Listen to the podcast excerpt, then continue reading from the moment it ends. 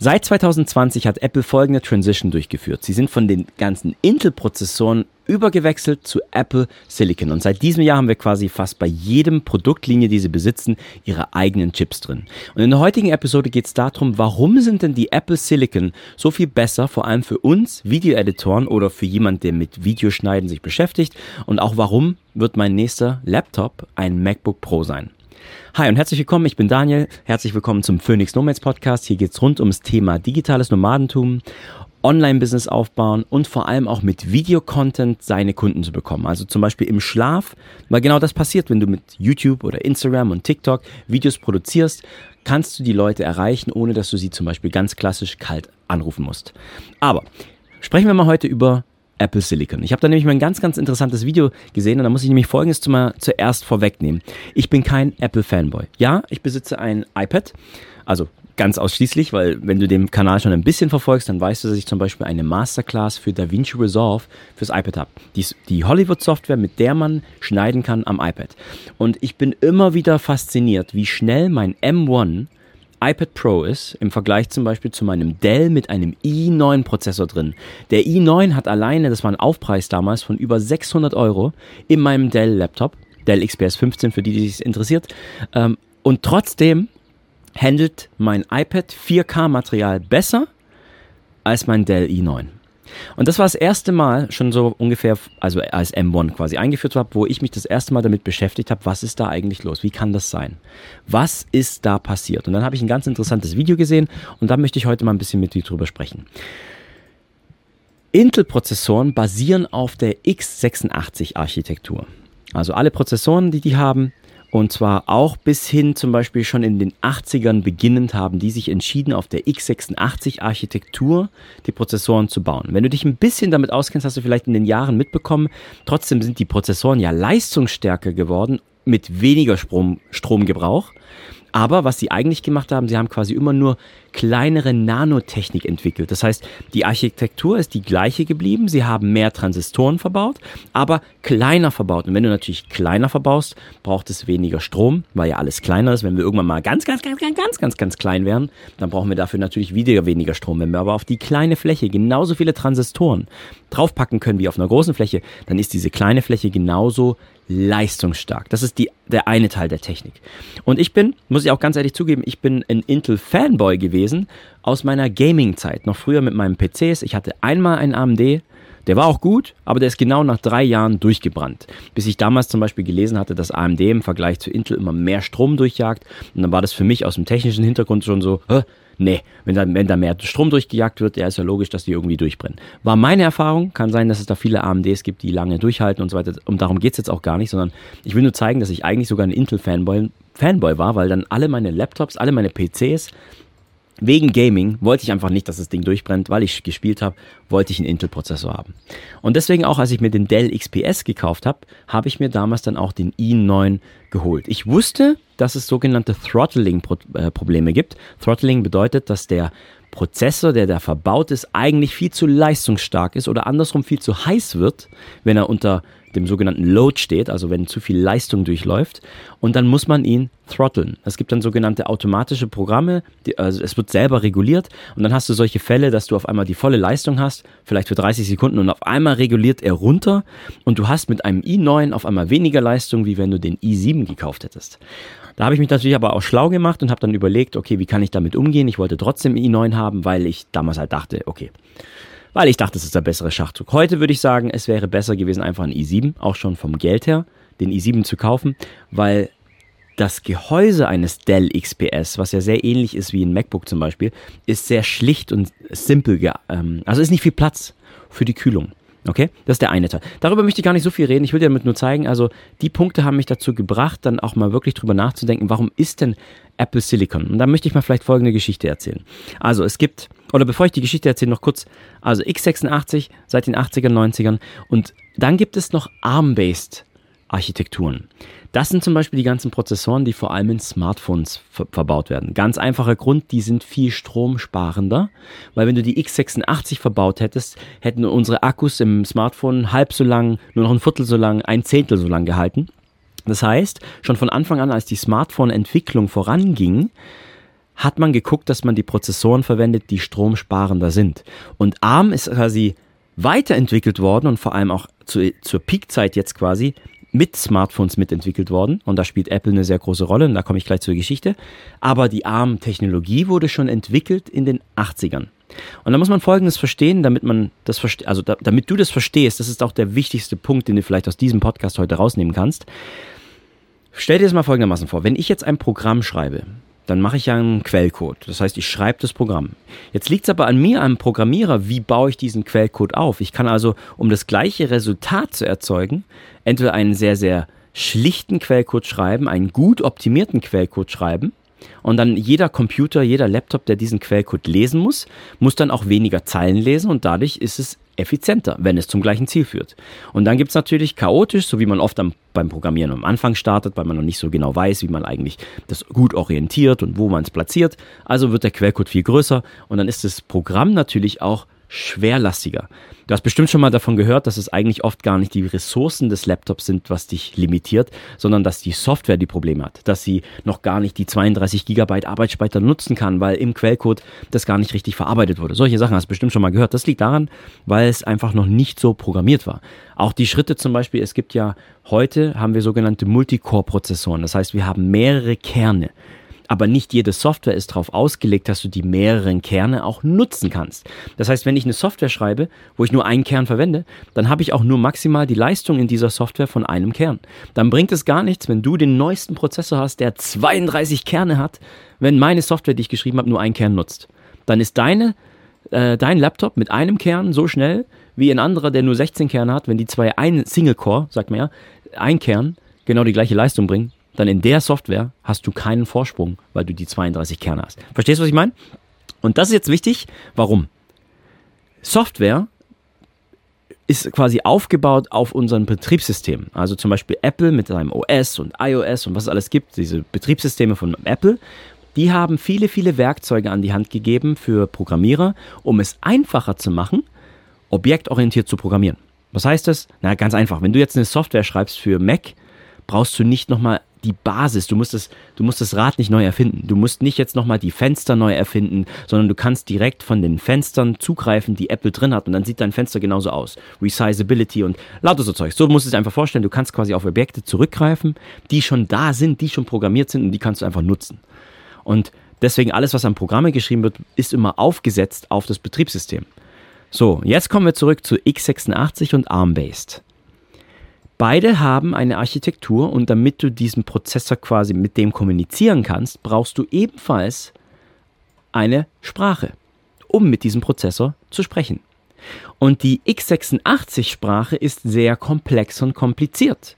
Das heißt, auf jeder Software, die auf einem x86 programmiert wird, ist die unterste Basis, das Fundament, ist wie komplex die x86-Architektur ist. Okay? Egal wie weit wir das alles entwickeln, egal wie schnell die Prozessoren von Intel werden, klar wird, ne, nicht falsch verstehen, es wird schneller, aber der Prozessor muss auch mehr leisten. Er muss ja trotzdem die Zeilen Code lesen, um mit dem Prozessor zu kommunizieren. Und deswegen haben in den 80ern sich dann schon so ein paar clevere Leute, ich habe die Namen jetzt vergessen, haben sich überlegt, eigentlich ist das total doof, weil je leistungsstärker wir werden, brauchen wir mehr Ressourcen, nur allein für den Faktor, weil wir die x86-Architektur haben. Also haben diese paar pfiffigen Ingenieure die ARM-Based-Technologie entwickelt. Aber in den 80ern und 90ern war ARM-Based so schlecht, was die Leistung angeht, die kam gar nicht hinterher. Aber der Approach ist folgender, also der, die Herangehensweise. ARM soll viel, viel weniger Zeilencode haben, um das Gleiche zu leisten. Die Adressierungen, um mit dem Prozessor zu sprechen, ist viel kleiner. So, was heißt das jetzt übersetzt für dich, wenn du jetzt mit der ganzen Technik gar nicht auskennst? Ganz einfach, stell dir vor, du hast Photoshop und auf einem x86 Prozessor, ob jetzt in i9 oder i7 auf deinem Windows, nimmt Photoshop das Programm ungefähr 3, 4, vielleicht 5 Gigabyte Speicher weg. Ist jetzt nicht genau, ich habe die Daten nicht im Kopf, aber nur zum Vergleich. Sagen wir 5 Gigabyte Speicherplatz auf deiner Festplatte, nachdem das Programm kompiliert wurde. Boom. Jetzt nimmst du das gleiche Programm, den gleichen Quellcode, den der Programmierer geschrieben hat, aber jetzt gehen wir auf ein ARM-based System. Und auf einmal sind es nur noch 500 MB. Die gleiche Software. Und so kannst du vielleicht schon verstehen, oh, warte mal, es ist ja viel, viel kleiner, aber es tut das Gleiche. Und jetzt komme ich zu der Geschichte. Steve Jobs hat damals zum Beispiel Intel auch angefragt, als sie mit ihren ersten iPhones rauskamen, hey, wir brauchen einen Partner, der für uns die ARM-Chip-Technologie weiterentwickelt.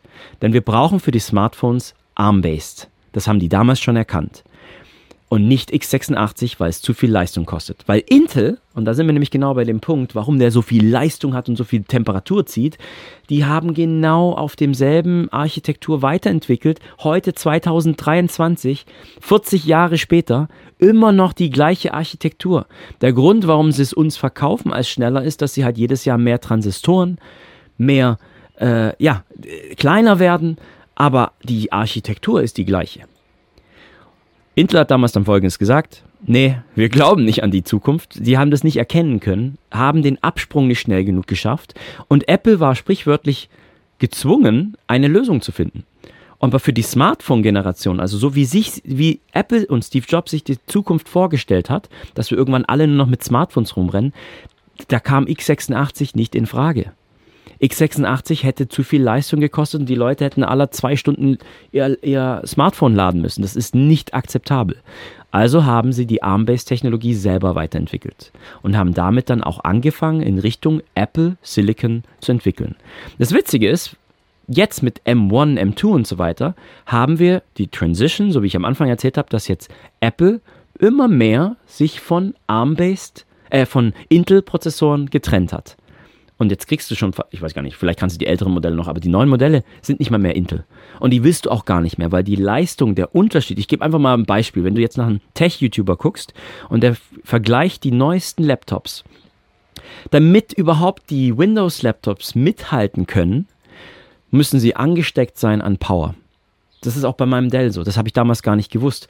Wenn ich meinen Dell nur im Batteriemodus habe, habe ich den Prozessor gedrosselt und ganz extrem meine Grafikkarte gedrosselt. Ich habe eine GeForce GTX Grafikkarte drin, also Gaming-tauglich. Die ist total gedrosselt gewesen. Das habe ich damals nicht gewusst, als ich es gekauft habe. Ich dachte, ich habe die volle Leistung. Ich kriege die volle Leistung nur, wenn es ans Netzteil angeschlossen ist. Und jetzt kommt der krasse Unterschied. Bei der ARM-Based-Technologie, die M1, M2 und was noch alles kommen wird, hast du die volle Leistung und du musst nicht mal angeschlossen sein am Netzteil. Die in den ganzen Tech-YouTuber-Tests in den ganzen Benchmark-Tests zieht Apple Silicon an den x86-Prozessoren ohne Probleme vorbei und die müssen auch noch an Strom angeschlossen werden, um überhaupt mithalten zu können. Dabei spielen sie nicht mal mehr in derselben Liga. Und dazu habe ich einen Chart gesehen und dieses Chart wurde schon in den 80ern, Anfang 90ern gezeigt, dadurch, dass die Architektur, die Adressierung, also der Code, um mit dem ARM-based Chip zu kommunizieren, so viel kleiner ist, hat man damals prognostiziert, wenn die Entwicklungsschritte kommen, wo die Prozessoren schneller und stärker werden, was wir ja jedes Jahr haben. Ne? Jedes Jahr spricht man ja von 10, 15 bis 20 Prozent mehr Zuwachs an Leistung. Dann wird sich das irgendwann so krass bemerkbar machen, dass, X, äh, dass die ARM-Based pro Jahr 20, 30 Prozent Zuwachs haben und x86 nur noch 5% Zuwachs haben. Und genau das ist zum Beispiel die Jahre, davor, vor 2020 passiert, denn M1 war nicht der erste Chip. Die ganzen iPhones davor haben bereits Apple Silicon drin gehabt, damals natürlich noch unter dem Namen A14, A13, aber jeder einzelne von denen, wenn du einen A14 oder A13 Chip von einem iPhone nimmst, von damals, kannst du auch da schon 4K-Material editieren und du wärst erstaunt gewesen, wie du durch die Timeline switchen kannst, kaum ruckeln und da war es nämlich schon so, dass die letzten iPhone-Generationen mit A14 mithalten konnte mit Desktop-like Prozessoren. Und als quasi Apple und Apple Silicon diesen Punkt erreicht hat, dass nun die Apple Silicon auf dem gleichen Level sind und dann die Jahre danach jetzt, und das ist genau was wir jetzt sehen, M2 20% mehr Leistung zu M1. M1 hat bereits all die anderen Prozessoren abgehängt. Hier, bestes Beispiel, mein Intel i9 kommt nicht nach. Und jetzt kommen wir bei Real Life. Na klar gibt es vielleicht bestimmte Anwendungen, wo vielleicht mein Laptop besser ist. Darum geht es mir heute gar nicht ins Video. Sondern einfach nur für mich Tagesgeschäft. Videos editieren. 4K Material an meinem iPad mit einem M1, noch nicht mal Pro oder Max, kann ich durchscrollen und es ruckelt nicht. Und an dem Laptop i9, hier, Susi sitzt gerade neben mir, die editiert gerade. Und da muss sie aufpassen, es ruckelt immer mal wieder. Und das ist für mich einfach, und da kommen wir jetzt zum Beispiel auch, also es gibt ja eine große Debatte, was ist jetzt besser? Mir geht es auch gar nicht darum, ob jetzt Mac oder Windows besser ist, sondern als Unternehmer müssen wir auf die Sachen immer so gucken, das sind alles Werkzeuge, die uns helfen, unsere Aufgaben zu erfüllen. Und je effizienter und schneller wir unsere Aufgaben erf erfüllen können, dann ist dieses Gerät nützlich, dienlich für unser, ne, fürs Erstellen. So, jetzt vielleicht mal kurz für die Anfänger, weil ich will jetzt auch gar nicht also Anfänger meine ich jemand, der startet mit Content Creation und so weiter. Musst du deswegen auch sofort auf einen Mac umsteigen? Nein. Ich glaube, das Interessante ist hier zu verstehen, warum Apple so einen krassen Schachzug gemacht hat. Für mich war der Schachzug 2020, die Transition zu Apple Silicon, so wertvoll wie damals, als das iPhone eingeführt wurde. Weil wir sind jetzt an der Startposition und die Konkurrenz muss nachlegen, aber hat gar nicht die, die Vorlaufzeit gehabt. Wir werden sehen, wie die Zukunft natürlich ist, weil Competition ist gut, auch damit Apple nicht diese Preise diktiert, die sie hat. Ne? Darum geht es mir auch nicht. Ich bin auch kein Fan von den Preisen, die sie haben. Und deswegen jetzt kurz als Anfängerfeedback, wenn du jetzt sagst, okay, ich will jetzt meine ersten Videos produzieren, mit was soll ich denn starten? Natürlich musst du dir nicht sofort ein MacBook holen, ist ja logisch. Du kannst Videos auch auf, ne, ich habe ich hab angefangen auf einem Laptop, den haben wir jetzt sogar noch, der ist jetzt schon acht Jahre alt. Ist natürlich nicht im Vergleich das gleiche wie auf meinem iPad oder auf dem Dell mit dem i9 aber ähm, auch da kann man die ersten Videos editieren.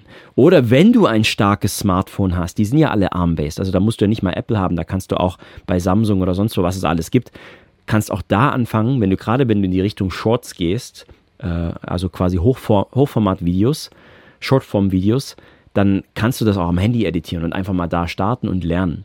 Oder du holst dir ein iPad, weil es ein sehr versatile, also ist natürlich jetzt Apple, ne, aber da gibt es DaVinci jetzt drauf, ne? Ohne dass ich jetzt Werbung für die Masterclass machen will, aber mega geil, weil damit hast du die Software, die du sonst an einem Laptop hast und kannst es direkt am iPad machen. Also, ich habe da folgende Philosophie auch generell zu Equipment. Du musst nicht das teuerste Equipment holen, um produktiv zu sein. Starte mit dem, was du aktuell hast. Hast du einen Laptop, mit dem man editieren kann, dann editier mit dem, bis du an die Grenze kommst, wo du merkst, oh, die Sachen funktionieren nicht. Ja, Video-Editing ist ressourcenvoll. Das heißt, es schluckt Ressourcen. Da ist es natürlich immer praktisch, einen stärkeren Laptop zu haben. Na, äh, wenn du davor bist, jetzt zu kaufen und zu überlegen, wenn du jetzt wirklich für Video-Editing kaufst und du bist sogar in der Preisregion 2.000 bis 3.000 Euro und willst so viel sogar ausgeben, ja, dann kann ich dir aber wirklich nur empfehlen, also wenn du es für Video-Editing nimmst, dann überleg, ob du dir nicht Apple Silicon holst für Video-Editing. Vorteil für Windows ist natürlich, wenn du jetzt jahrelang schon, so wie ich ja eigentlich auch, Windows genutzt habe, dann hast du auch alle Software, alle Programme, die du in der Vergangenheit gekauft hast, die hast du natürlich noch. Es gibt viel, viel mehr Software. Na, es gibt auch schneller mal Lösungen. Das ist der Vorteil bei Windows. Äh, Mac hat weniger Software. Aber wenn du es jetzt wirklich rein produktiv nutzt und am Ende nutzt du Photoshop und, und irgendein Video-Cutting-Programm. Ich sage jetzt nicht mal, dass du DaVinci nutzen musst. DaVinci ist natürlich kostenlos, ist ja geil. Aber es gibt natürlich auf dem, auf dem Apple noch Final Cut. Du kannst dir Premiere holen. Wenn du zum Beispiel sagst, ich nehme Photoshop sowieso, weil ich es brauche, dann hast du natürlich ein Abo von Adobe und da ist auch Premiere und After Effects mit dabei. Wenn das die Software ist, und das habe ich nämlich übrigens auch von einem anderen Tech-YouTuber und ähm, Filmmaker-YouTuber aus Kanada, der hat das nämlich auch so gesagt. Ich bin gar nicht pro Mac oder pro Windows, ich bin pro Software die Software, die ich brauche und wenn sie da läuft und wo läuft sie besser. Und zum Beispiel für uns Video-Editor, wir, wir können das folgendermaßen vergleichen. Einmal ruckelt die Timeline, wenn ich da durchgehe und habe viele, viele Clips drin, äh, dann ist es hinderlich. Dann bin ich ganz ehrlich, wenn du kreativ sein willst und du musst 10, 20 Sekunden immer auf deine Timeline warten, weil sie sich nicht updatet, das ist dann ein Grund, wo ich auf ein besseres Gerät upgraden würde. Oder zum Beispiel beim Rendern. Ne, mein älterer Laptop, da braucht so ein Video für YouTube natürlich fast eine Stunde, fast zwei Stunden zu rendern. Und wenn ich jetzt gucke am iPad, die ganzen Videos, die brauchen 10, 20, 30 Sekunden und die sind gerendert für die Videos, die ich aktuell mache. Also da merkt man auch ebenfalls den Unterschied. So, jetzt habe ich aber schon wieder viel zu viel gequatscht. Ich hoffe trotzdem, dass es interessant für dich war. Auch vielleicht ein bisschen na, für die Zukunftsprognose. Auch wenn du das Budget jetzt nicht hast, aber vielleicht siehst, okay, wir den Markt beobachten und sehen, was Apple Silicon macht und was die Konkurrenz macht. Und jetzt verstehst du auch, warum das so ein krasser Schachzug war. Okay, ich freue mich auf dich nächste Woche wieder zuzuhören, zu einzuschalten. Wenn du irgendwelche Fragen hast, kannst du uns jeder gern, jederzeit gerne Fragen stellen auf Instagram at phoenixnomates und wir wünschen dir eine wunderschöne Woche. Mach's gut, ich bin Daniel. Ciao.